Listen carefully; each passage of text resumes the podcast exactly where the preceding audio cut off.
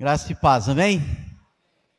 Pastor Evandro já nos introduziu, de certa forma, nesse tema que nós estamos vivenciando nesse momento e que tem sido, sem dúvida nenhuma, nos últimos meses, instrumento de muita divisão, de muita discórdia, de muita briga, uh, de muita polarização, que é esse tempo que nós estamos vivendo e que está se encerrando daqui a poucos minutos.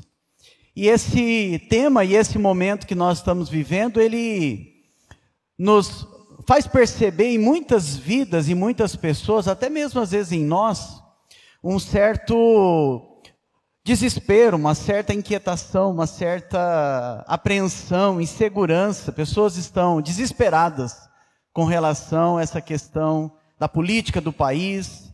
Mas não só isso, pessoas estão desesperadas em relação ao futuro, à família, aos filhos, às vezes ao cônjuge, situações do trabalho, preocupações econômicas, o que vai ser, como será o dia de amanhã, como diz uma música aí. Responda quem puder. Não, Deus sabe, nós não sabemos, mas Deus sabe. E esse momento e essa temática toda, e essa apreensão toda, esse cenário aparentemente ah, difícil ou que está gerando certo desespero, faz a gente se perguntar: onde está a nossa esperança? Aonde a gente tem colocado a nossa esperança? Alguns têm colocado em coisas, em pessoas, na sua própria vida, no seu, na sua própria capacidade Alguns colocam em homens e fazem isso de maneira muito veemente, até cristãos. Alguns colocam a sua esperança na economia ou até mesmo no tema de hoje, na política, de forma desesperada.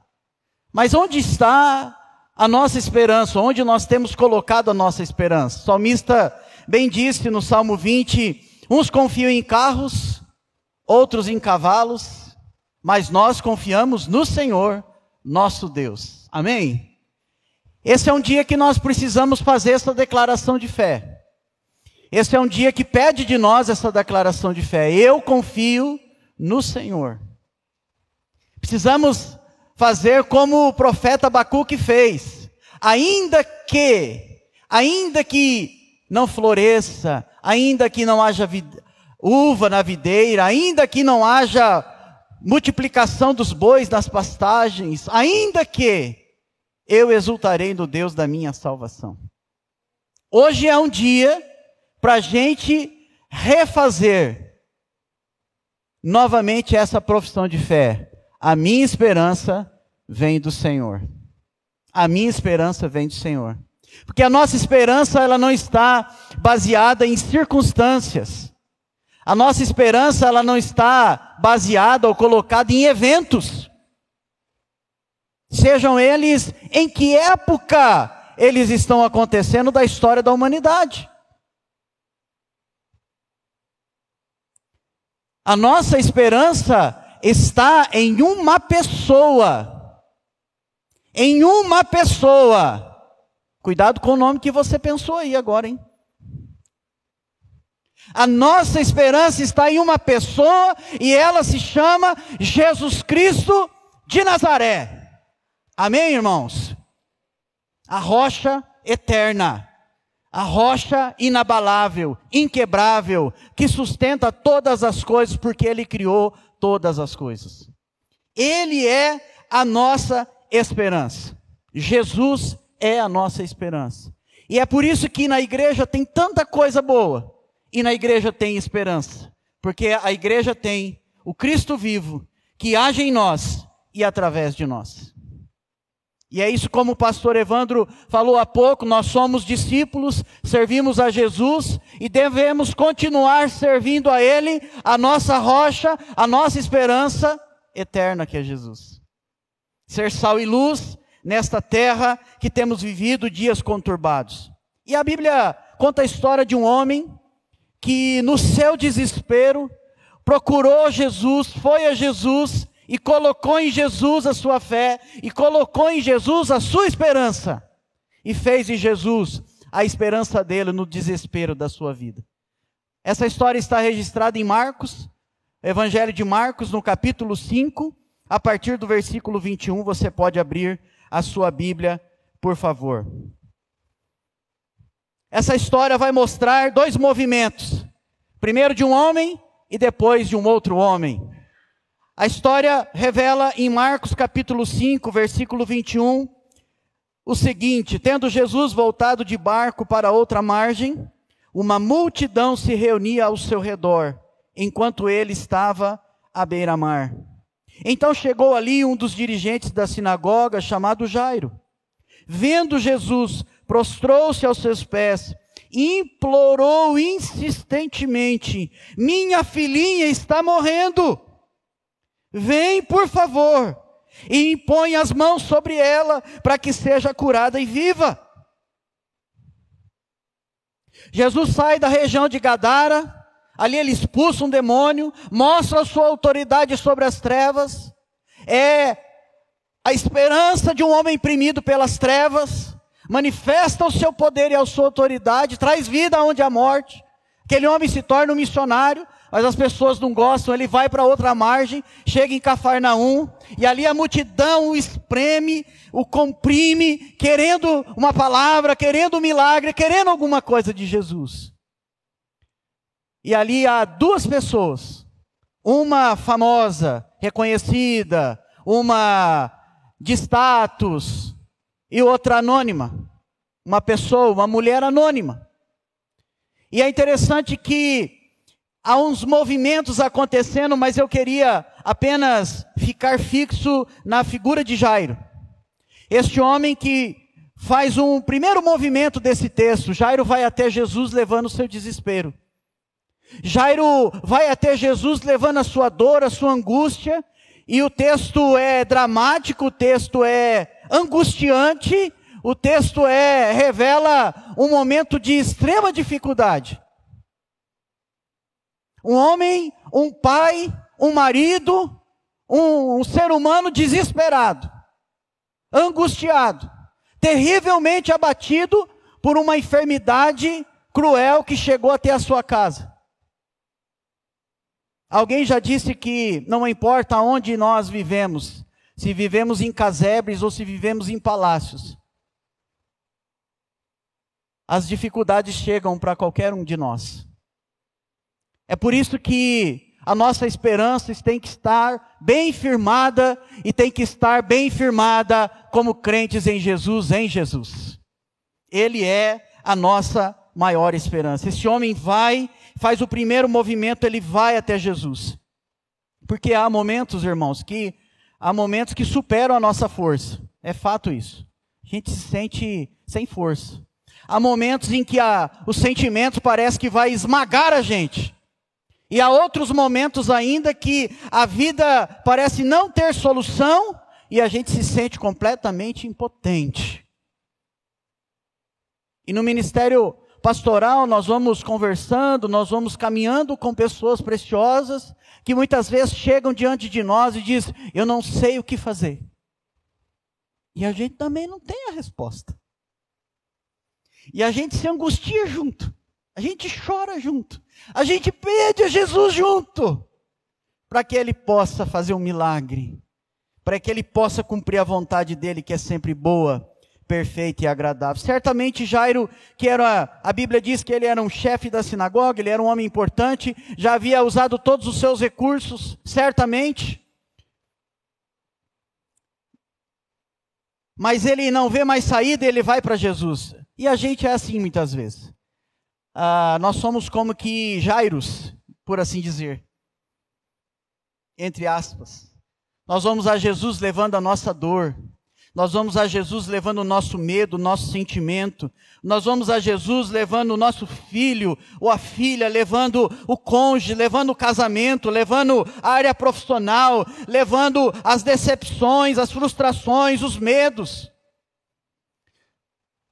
Nós somos como que Jairo muitas vezes indo a Jesus. Mas ao ir a Jesus, nós precisamos ter a mesma atitude que Jairo teve. Porque se ele é a nossa esperança, nós precisamos nos curvar diante dele e fazê-lo Senhor da nossa vida como um todo. Há pessoas que dizem: Senhor, eu entrego a minha vida a ti, mas não entregam outras áreas da vida. Deus não nos quer em porcentagem, ele, ele nos quer por completo. Ele não quer uma parte, um pedaço, ele não quer uma área, ele quer por inteiro. E essa é um verdadeiro entendimento de reconhecê-lo como Senhor e como Salvador da nossa vida. É ir rendendo a Ele a vida como um todo, ainda que nos seja um grande desafio diário. Este homem vai a Jesus e ele tem a atitude que precisamos ter para fazer de Jesus sempre o Senhor e a esperança da nossa vida. Jairo vai a Jesus, o verso 22 diz que ele, vendo Jesus, ele se prostra diante dos pés de Jesus. Ele se humilha diante dos pés de Jesus. Veja, nós não estamos falando de uma mulher, como está no mesmo texto, uma mulher ah, anônima, uma mulher que perdeu todos os seus recursos tentando a cura da sua hemorragia, que havia 12 anos, uma mulher que era excluída da sociedade, excluída da vida religiosa, era uma anônima que experimentou o poder e a autoridade de Jesus. Uma mulher que pôde cantar: Hoje eu vou tocar nas vestes. Eu sei que ele vai me curar. Mas esse homem não. Esse homem, ele era alguém importante, alguém de status, um líder religioso, provavelmente socialmente, financeiramente estabelecido, alguém que tinha influência, alguém que participava do cenário religioso de grande importância daquela época, mas ele olha Jesus e no seu desespero faz de Jesus a sua única esperança. E esse certamente tem sido uma necessidade da igreja de Jesus nos últimos tempos. Voltar à origem, voltar ao mais básico e fazê-lo novamente a nossa esperança. Esse homem se prostra, e sabe, muitas vezes a nossa posição nos impede de curvar, de prostrar.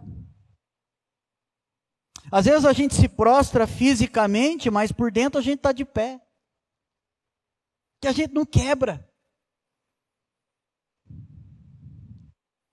Alguém já disse e já escreveu dizendo que quando a gente se curva aos pés de Jesus, nós nos colocamos nos lugares mais altos.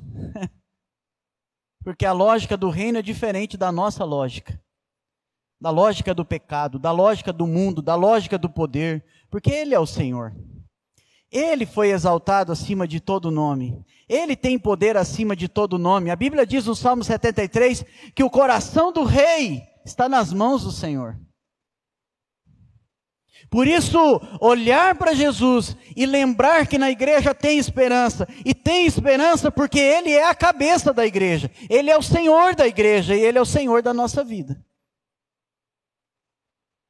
Tema tão básico, que eu já podia até terminar.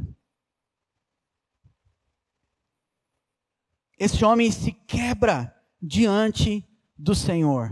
A igreja precisa, agora, voltar, colocar todo o seu esforço, que ela usou agora, nesse tempo, para servir a Jesus e falar do amor de Cristo e a salvação de Jesus.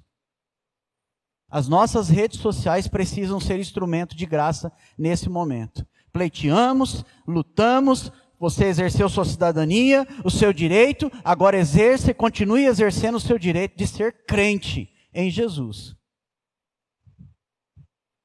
Porque ele é a nossa rocha, ele é a nossa esperança. E é isso que Jairo vai, Jesus, Jairo vai para Jesus com quebrantamento, com humilhação, mas vai com perseverança e fé.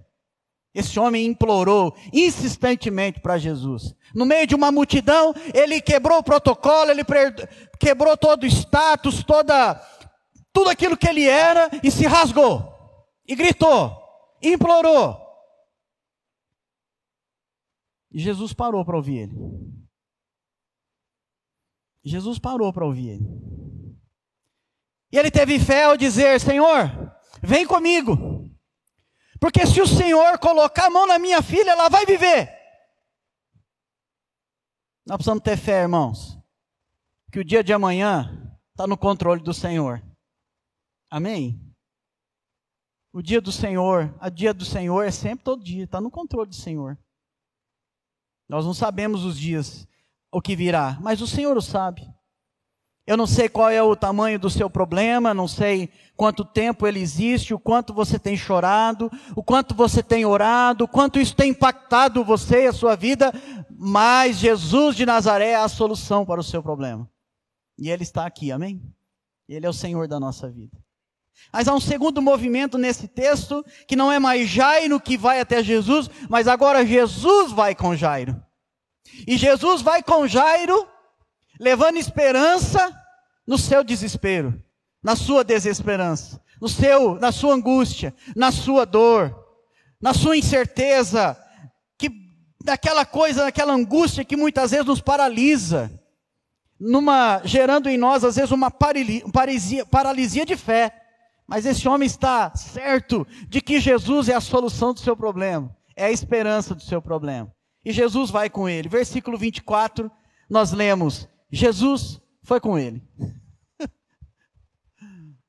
É, é simples.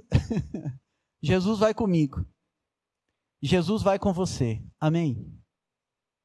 Irmãos, quando Jesus vai com a gente, o impossível pode acontecer. O impossível pode acontecer.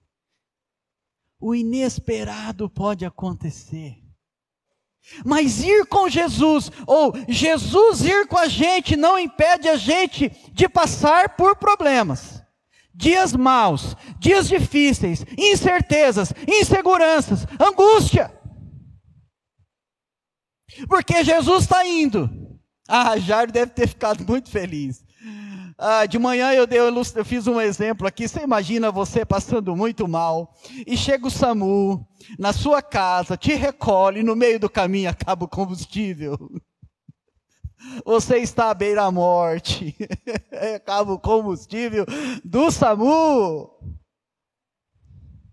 É quase que acabar o combustível da esperança. Quando Jesus está indo, alguém toca ele. E você conhece essa história. E ele para. Oh meu Deus, vamos Jesus. Não, peraí, alguém me tocou. Não, Senhor, vamos. Não, oh, Senhor, por favor, Senhor. A minha filha. Não, mas peraí, rapaz, alguém, alguém. Ah, foi diferente dessa vez. É, não fui eu que toquei, alguém tocou. Não, não, Senhor. Por favor, Senhor. O, o Senhor não está entendendo. Ah, peraí, é até os discípulos ficaram irritados com Jesus, assim, ô oh, Senhor, pelo amor de Deus, o Senhor vai falar, alguém te tocou? Tem uma multidão te comprimindo, por favor. Ele diz, mas dessa vez foi diferente. Sabe, irmãos, não importa, não importa quem você é, quem sou, não importa, ele para para atender diferentes pessoas.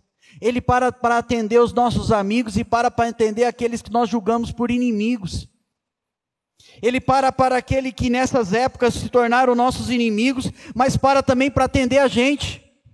O sol que ele criou está sobre todos e paira sobre todos e queima a cabeça de todos. E eu quero dizer que queima a cabeça de todos porque o Nicolas, que vem lá dos Minas Gerais, lá dos trem, Coitado, tá sofrendo aqui com o calor. Levei ele para jogar futebol lá, ele não aguentou o sol, não. Irmãos, é impressionante a gente olhar essa dinâmica e essa angústia, essa pausa. Essa pausa é angustiante, mas é uma pausa pedagógica. Jesus quer ensinar alguma coisa. Jesus está trabalhando também em Jairo.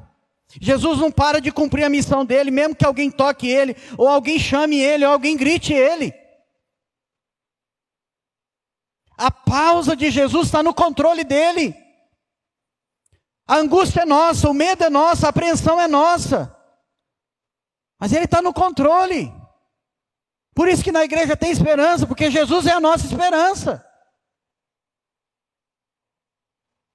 Há uma pausa, há, há, há, há um momento angustiante para Jairo, mas para Jesus ele está no controle, Deus não atrasa.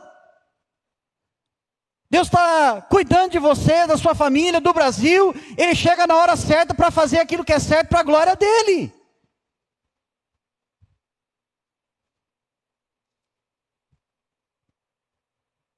Há uma pausa, uma pausa terrível. O nome Jairo significa o iluminado, ou aquele que vai ser despertado. Jesus está despertando em Jairo a graça dele, o amor dele, a fé. E é impressionante que nesse momento, e a pior notícia chega, versículo 35, nós vamos pular um pouquinho da história. Versículo 35, enquanto Jesus ainda estava falando, Jesus ainda estava falando. Chegaram algumas pessoas da casa de Jairo, dirigente da sinagoga. Sua filha morreu. Para de perturbar, de incomodar o mestre, Jesus. Ah, meus irmãos. Essa é uma daquelas notícias muito difíceis. Mas Jesus olha para Jairo, não faz conta daquela palavra, porque ele é o Senhor da história, ele é o Senhor da vida e da morte. Foi ele que desceu ao Hades, foi ele que ressuscitou o terceiro dia, foi ele que matou a morte com a sua morte, ressuscitou e nos dá vida e a vida eterna. Ele diz: Jairo, olhe para mim, Jairo. Olha aqui, Jairo. Eu imagino, a notícia chegou, Jairo desesperado, o povo chorando. A Bíblia diz que vieram da casa, os da casa de Jairo, então provavelmente familiares, parentes, desesperados, chorando, chorando a paralisia de uma história, chorando uma menina que aos 12 anos, segundo o judaísmo, ia se tornar uma mulher era a única filha desse homem, a possibilidade dele de ter uma posteridade, um dia além do outro, e agora acaba. Nós vivemos dias assim, irmãos. As últimas semanas foram assim. O que será? Que será?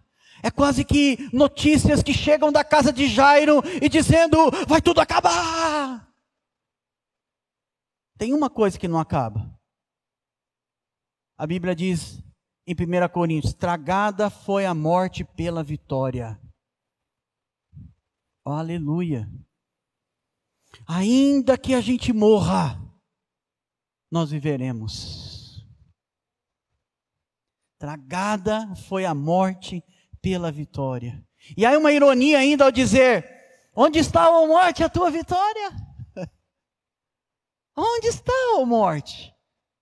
Ele é o Senhor da nossa vida. Ele é o Senhor da nossa história. Ele é Jesus a nossa esperança.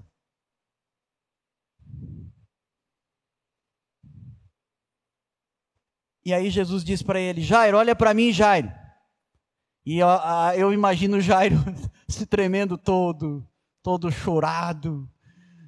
E ele diz: Jairo, não tenha medo. Como não tem medo nessa hora? Ô oh, Senhor. Jairo não tenha medo.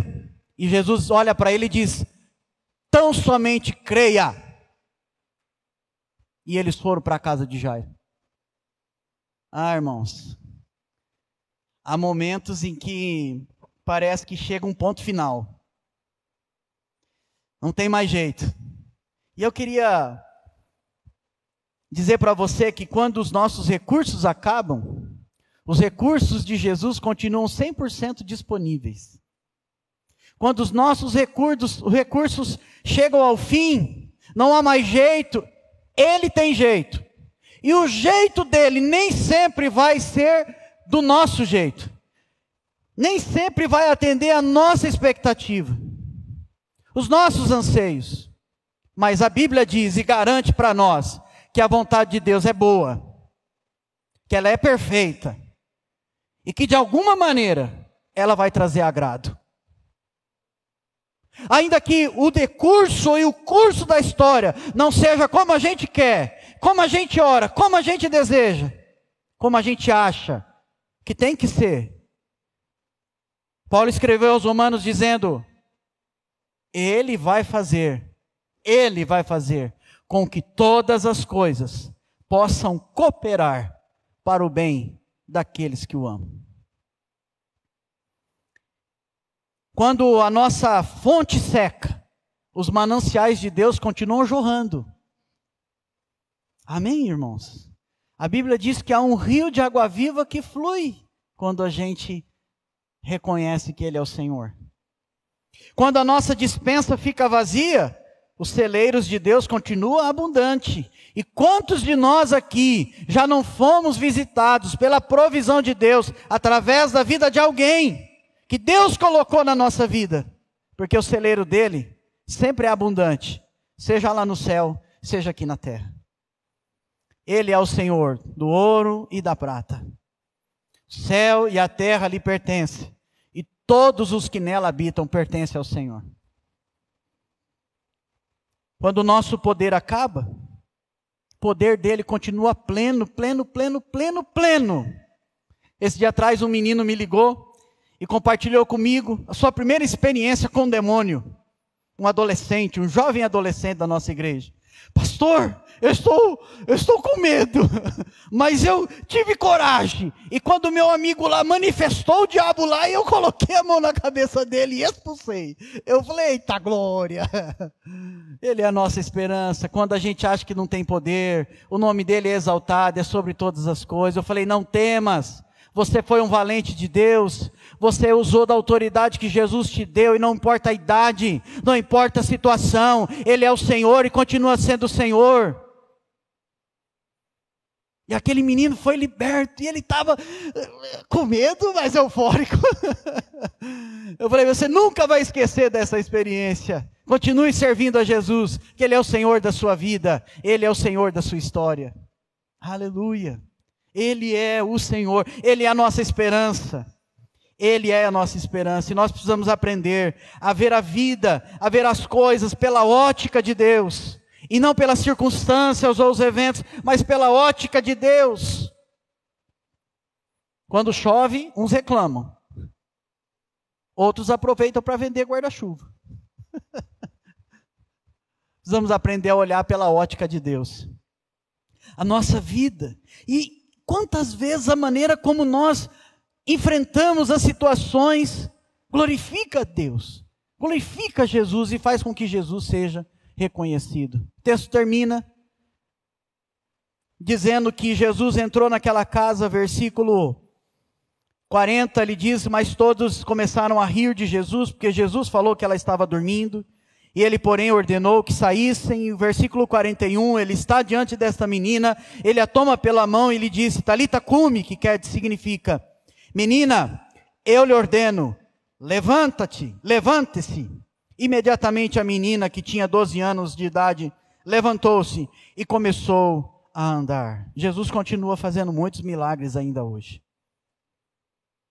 Jesus ainda continua sendo aquele que dá ordem e tem autoridade para cumprir.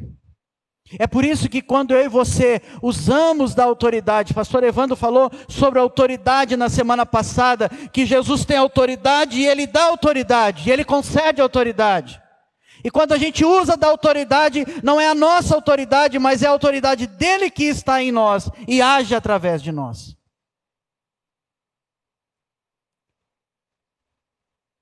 Onde está a nossa esperança?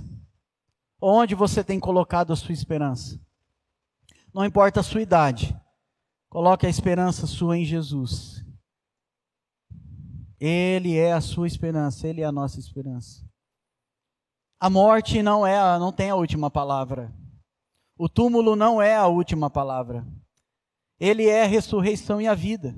A Bíblia diz: quem crê em mim, ainda que morra, João 11, viverá.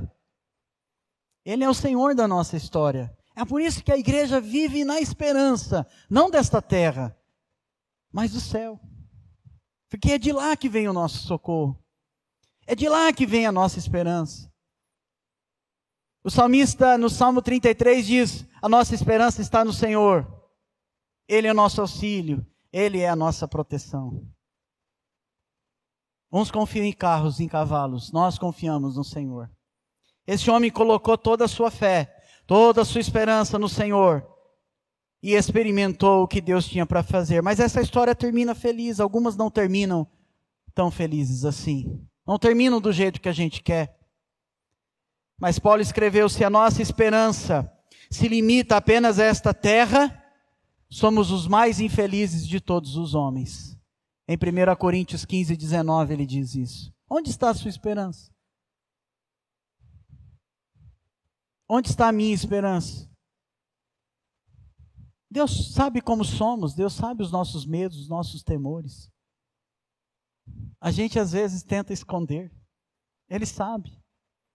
Ele conhece. A igreja tem esperança, irmãos, porque a nossa esperança não está baseada nas expectativas, não está baseada nos eventos, nos desejos, mas a nossa esperança está baseada em Jesus, aquele que vive e reina para sempre, o Senhor da nossa vida.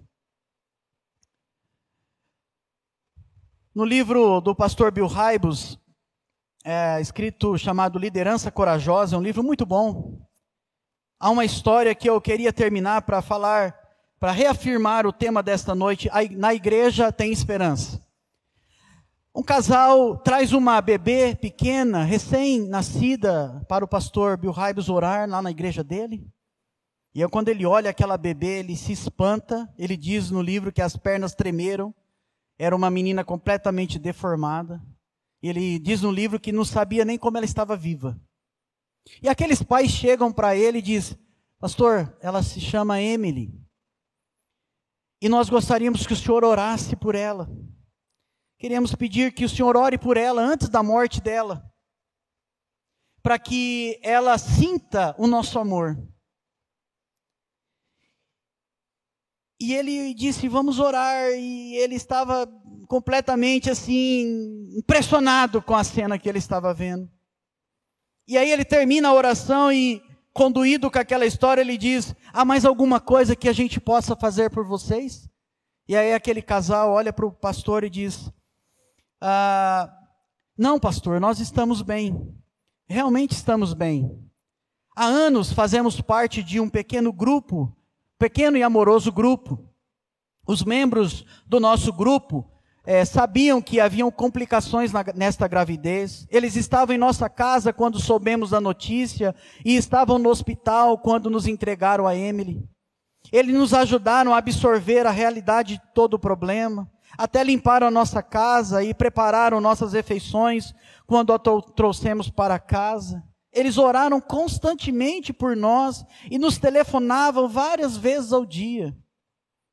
Eles estavam até mesmo nos ajudando a planejar o funeral da Emily. E aí, não somente depois dessa conversa, chegam mais três casais perto e que sempre estavam junto com eles.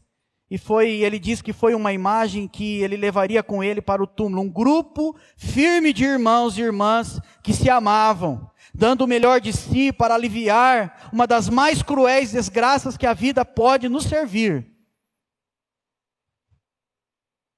Após uma oração em grupo, todos seguiram pelo corredor da igreja e se foram, e ele parou e disse: Ele escreve no livro, e eu pensei, onde estaria essa família? Onde iria? Como lidaria com essa situação se não fosse a igreja? A igreja tem esperança, irmãos, porque Jesus está aqui. Porque Ele é o Senhor da nossa vida, Ele é o Senhor da igreja. Nós precisamos continuar sendo igreja. Igreja. Discípulos que revelam a graça de Jesus mesmo em meio às situações mais adversas da vida, nós precisamos continuar fazendo Ele a nossa âncora, o nosso lugar de firmeza, a nossa esperança. Eu não sei, nessa noite, quantos precisam ouvir da voz de Jesus, não tenha medo, tão somente creia. Ou talvez você esteja vivendo sinais de morte, sejam eles físicos, sejam eles emocionais, espirituais, que você precisa nessa noite ouvir Jesus ordenando: levanta, levanta, levanta, levanta, levanta. Eu ordeno, levanta. Eu quero orar com você e nós vamos orar nessa hora. Porque nós precisamos continuar amando a igreja. Porque na igreja tem esperança. Um grupo pequeno fez toda a diferença, porque revelou graça, revelou amor, revelou misericórdia e revelou esperança. Diante de um cenário cruel, que é a morte. Mas Jesus tragou a morte pela sua vitória. Ela não tem mais poder sobre nós. No último dia nós ressuscitaremos. Ele vai ser a primícia dos que dormem. Primeiro aqueles que dormiram em Cristo, o corpo, o corpo findou, mas o espírito, a alma foi para o Senhor. Nós vamos ressuscitar. Estaremos com o Senhor no último dia. Essa é a nossa esperança. Por isso que Paulo nos exorta: se nossa esperança está aqui, somos os mais infelizes. Vamos viver aqui, vamos desfrutar de toda a bênção, vamos ser instrumento de Deus nessa terra. Os nossos pés estão aqui, nossos pés não estão lá no céu ainda, mas nós já pertencemos ao céu, mas então, ainda estamos aqui na terra. Vivemos as duas dimensões, mas aqui revelamos a glória de Jesus. Amém? Lá nós vamos contemplar a glória de Jesus. Aqui a gente revela a glória de Jesus.